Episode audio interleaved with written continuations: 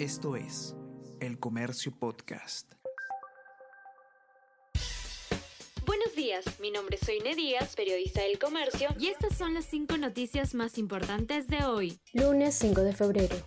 Seis congresistas, muchos sueldos, entran a etapa final de investigación. Los plazos de la Fiscalía para las pesquisas a los legisladores van a culminar. Se esperan decisiones en casos como los de Alejandro Soto, Heidi Juárez, Rocío Torres, entre otros. El Congreso abrió procesos internos, pero la mayoría derivó sanciones leves. El más reciente caso fue el de Magali Ruiz, cuyo expediente fue archivado faltas graves en la PNP llegaron a casi 9.000 entre el 2018 y 2023. Entre el 2018 y 2023, 8.938 policías cometieron faltas muy graves contra el régimen disciplinario de la institución. Se trata de las infracciones con las sanciones, las cuales pueden ser pase a disponibilidad o suspensión temporal por un periodo de entre 6 meses y 2 años o pase al retiro.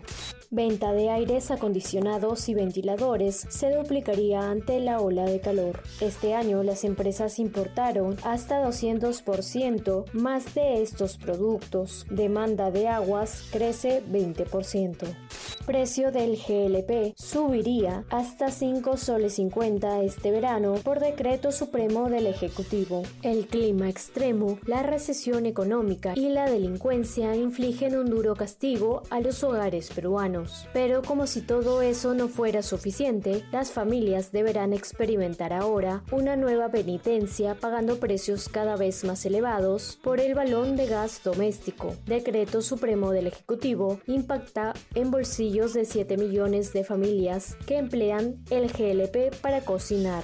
Bukele se declara ganador en las elecciones de El Salvador. El presidente del país centroamericano se adelantó a los resultados oficiales y afirmó que ha sido reelegido como mandatario con un 85% de los votos. El Comercio Podcast.